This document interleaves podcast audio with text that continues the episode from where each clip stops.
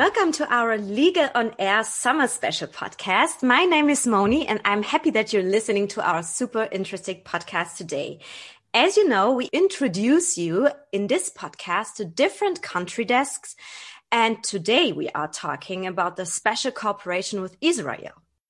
The German Israel trade relationships run deep and whereas made in Germany has an excellent reputation in Israel, no German company can afford to ignore the products, creations and developments from the over 6,000 startup companies of Israel, which makes it the top startup nation of the world.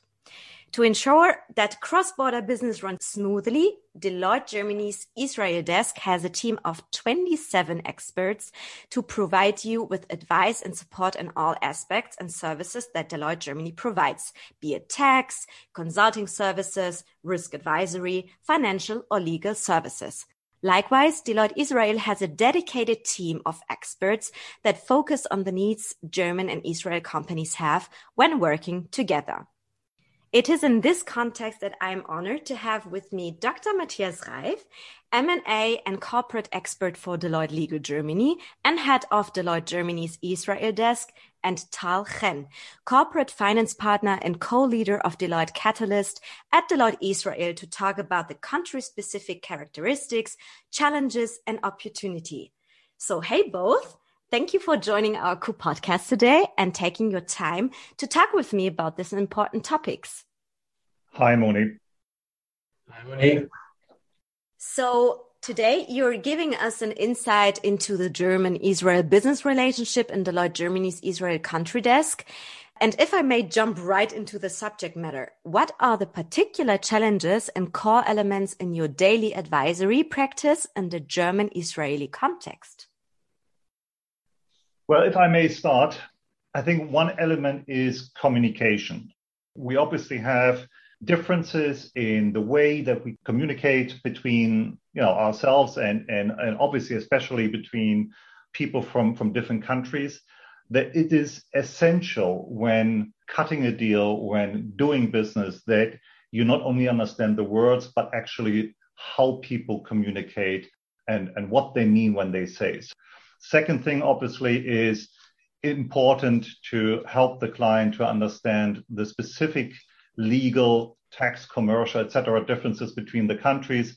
As you may know, especially Israel is a more Anglo-American country, has a lot of similarities with the United States and Great Britain, whereas Germany obviously is a Central European country with different roots in, for example, their legal business and helping people from both countries to understand what the differences are and how to overcome them. That's what we do. Thanks, Mathias. So, if I can add, so Israeli exports to Germany are focused mainly on a high-tech solution, and this solution include both services and mainly software, which help the digital transformation of the German corporation and the industry itself. We at Deloitte help bridging the discussion between leading German corporation and state-of-the-art Israeli startup to enable the relationship and reach positive results. And uh, as Mathias uh, mentioned, finding the right company and the right partner is key. So we have a strong team tasked with building the network and knowing personally a large share of the Israeli innovation ecosystem. This allows us to help companies pick the right partners. And Tal, just to add on that, as you said, given what what products in the sense are coming from from Israel to Germany, a lot of software, technology, innovative solutions. Just by way of example, you know, data protection, something that you know the, the Germans are quite quite you know interested in, to say the least. There are a lot of things here where you people who, who are, who are not in the in the subject matter would think that they're huge problems. It's more the opposite. Israel is, from the European perspective, a trusted country, which advantages over any other country, such as like the United States, for example, when it comes to transferring personal data. Thank you, Mathias. Thank you, Tal. So, so there are always not good times or good or positive aspects. There are also pitfalls. Can you tell us about if there are any particular pitfalls that one should be aware of if we're thinking about this topic. Yes. And again, it comes back to what we said earlier regarding communication. It's not only that that we here we're talking, you know, between people from different countries, different cultural backgrounds, but especially in the in the Israeli German ecosystem, we're often talk, having a situation where we have German corporations talking to Israeli startup companies. Now, that itself is already an interesting situation. Putting that in the in the German Israeli perspective, it makes it even more difficult. So we often have the situation Israeli startup companies speaking to a German corporation, Israeli startup companies saying, Hey, we had a great discussion. We have cut a deal. We come over next week and we're going to be putting in the software into your system. The German corporation goes back, whoa, whoa, whoa, hold it, hold it, hold it. You know, we first need to talk to that guy, to that guy. We need to make a decision paper, etc., etc. There's a lot of frustration often when it comes to that situation. And obviously we need to help here. Yeah, as Mathias mentioned, you know, putting cooperation and startup at the same room is always challenging. And German corporation oftentimes are conservative in terms of uh, implementing solution from uh, early stage uh, supplier. And uh, it is thus needed to find companies and teams that have experience uh, with or from big corporation who can help move one step forward towards a collaboration and on the other hand, Israeli startup often look to run for a quick POC, prove their solution and go into implementation immediately. This conflict with the rightful caution nature of the German corporation. And this is why we work to stipulate a clear process in the engagement details so that everyone is on the same page and everyone shares the same view on the process. In Israel, we say that when a German team meeting an Israeli startup team and they would like to set the next meeting, so the German team is open the calendar while the Israeli team is looking on the watch. really that, like that, that. That's a good one. I'll remember that one. I really like that. So you can see, um, you, or you can tell there are also a few cultural challenges you have to uh, get along with. But uh, if you're talking about this theory and complex ecosystem, uh, can you tell us about a specific case? How did you solve the problem, for example? So maybe it's more easy for the people or the listeners to understand that better.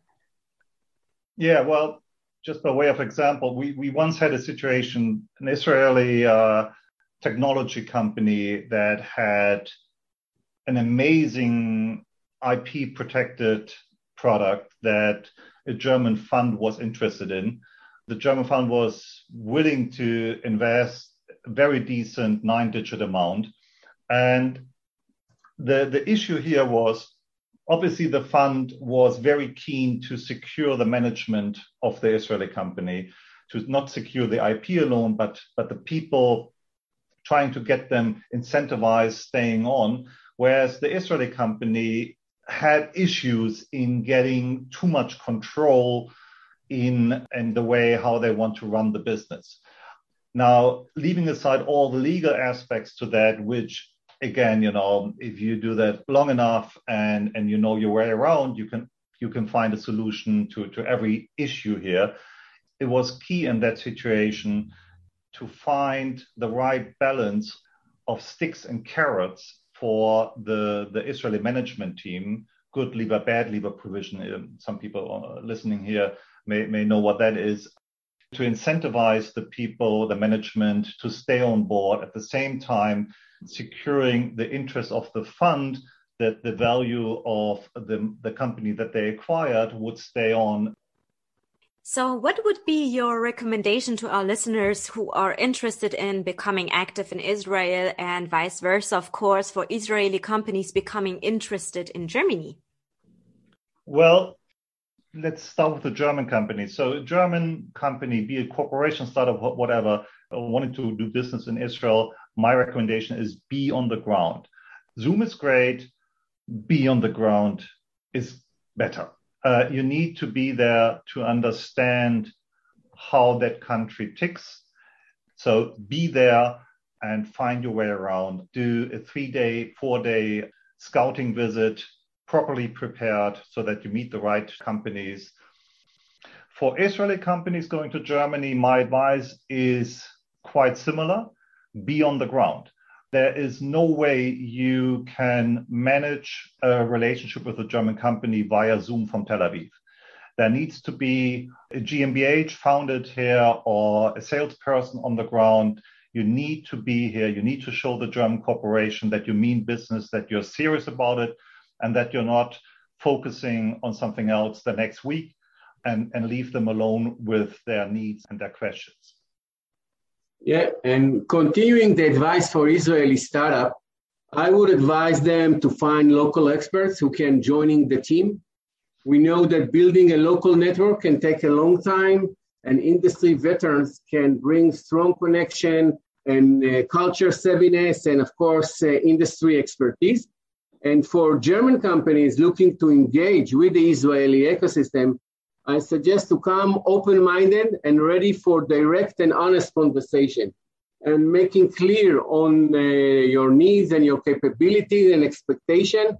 And this will uh, pave your way to a successful relationship with Israeli startup.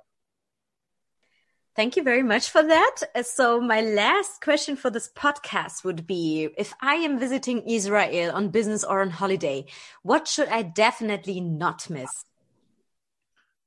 All right. So if it's a business trip, no ties, not even a jacket. I think when I was there the first times, I was the only person within 100 square kilometers who had a tie. I, I never made that mistake again. Don't don't come over with a 100 page presentation or anything like that. Come over with an open mind and be ready to have 10 meetings a day, and that's it. And everything else actually will will develop from that. If you come on vacation, I'm sure Tal is much more knowledgeable than me where to go and and where to hang out. I can just say for my numerous meetings and, and business trips to Tel Aviv, there's nothing that beats the, the beach in Tel Aviv in the evening. And obviously, I mean, Israel is just a great place to be.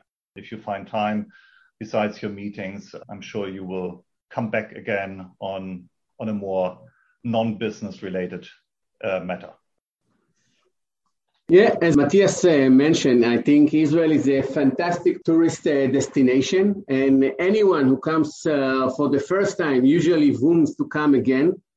On a short visit, I wouldn't miss a float on at the Dead Sea and a guided tour at the, the old uh, city of Jerusalem, and of course, days uh, through a night out uh, of Tel Aviv and uh, opposed to many other countries, all destinations in Israel are short drive away to come and mix business and pleasure. So meet our innovation ecosystem and uh, visit our diverse country.